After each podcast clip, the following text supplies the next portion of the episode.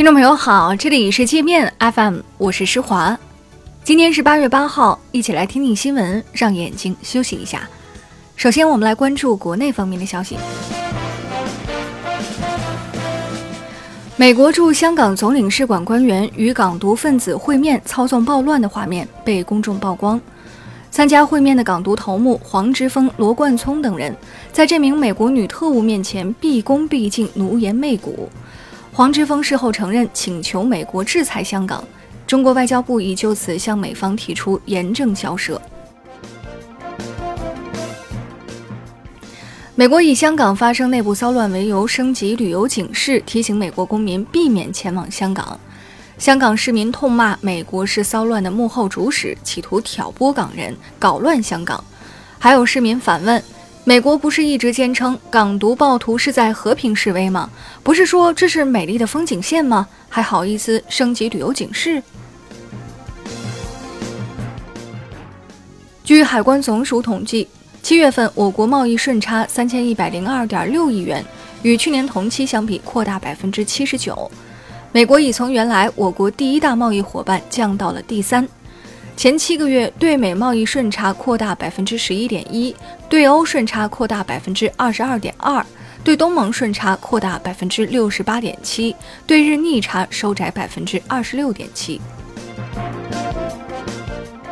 超强台风利奇马将于十号登陆我国浙江沿海。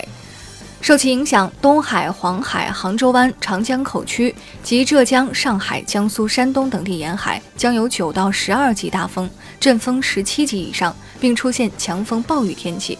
华北、东北等地也将有大范围强降雨。香港多家电影公司取消参加金马奖评选活动报名，刘德华、古天乐、张家辉等主演的多部影片已退出金马奖评选。网民调侃说：“内地和香港影片撤出后，台湾电影终于可以包揽所有奖项了。”国民党前主席朱立伦颠倒黑白，对去年台当局利用金马奖宣扬台独一事只字不提，却倒打一耙，指责大陆叫停影视圈参与台湾金马奖评选是政治污染艺术。美国代工厂伟创力追随川普打击华为，被华为踢出供应链后，位于长沙和珠海的两个工厂出现生存危机，并面临华为数亿元的索赔。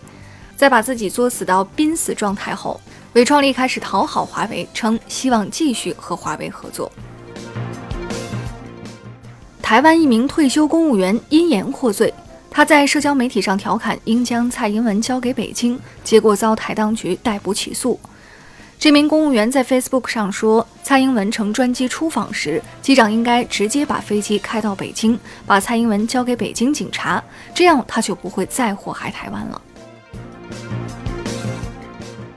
茶叶蛋的梗还没被人们忘记，台湾东森新闻台又开始鼓吹大陆人吃不起榨菜。该台谈话节目《关键时刻》的所谓财经专家在节目中唾沫横飞地说，大陆人吃泡面都习惯配榨菜。但是最近大陆人连榨菜都吃不起了，导致涪陵榨菜股价大跌。这家伙呢还把涪陵念成了培陵，一个国家两种智商，这说法还真是不假。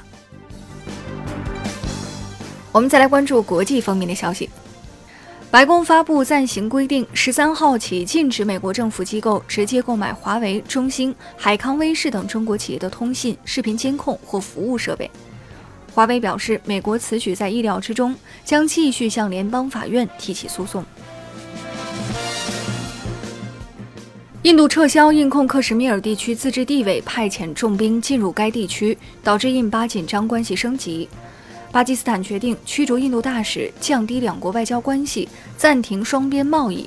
当地抗议者还和印军发生了枪战。吉尔吉斯斯坦前总统阿坦巴耶夫七号在其官邸被警方逮捕。阿坦巴耶夫被该国议会指控涉嫌腐败、伪造医疗证明、释放犯罪集团领导人，还非法进行土地改造。日本对韩国手下留情，自七月份以来首次批准向韩国出口一种名为 EUV 光刻胶的材料。这种材料对三星等芯片生产企业十分重要。日韩贸易战爆发后，一直受到日方管控。日本持续高温造成五十七人死亡，一千八百人住院，其中一部分死者是六十岁以上的老人，因舍不得开空调中暑而死。菲律宾全国爆发登革热疫情，今年以来，该国境内已有六百二十二人因感染登革热死亡，超过十四点六万人确认感染，比去年增长百分之九十八。缅甸爆发 H1N1 流感，已有九十名患者死亡，疫情仍在继续蔓延。有计划前往缅甸的朋友一定要注意防范。那好了，以上就是今天节目的全部内容了，感谢您的收听，我是施华，欢迎您下载界面 App，在首页点击试听，找到界面音频，更多精彩内容等着您收听。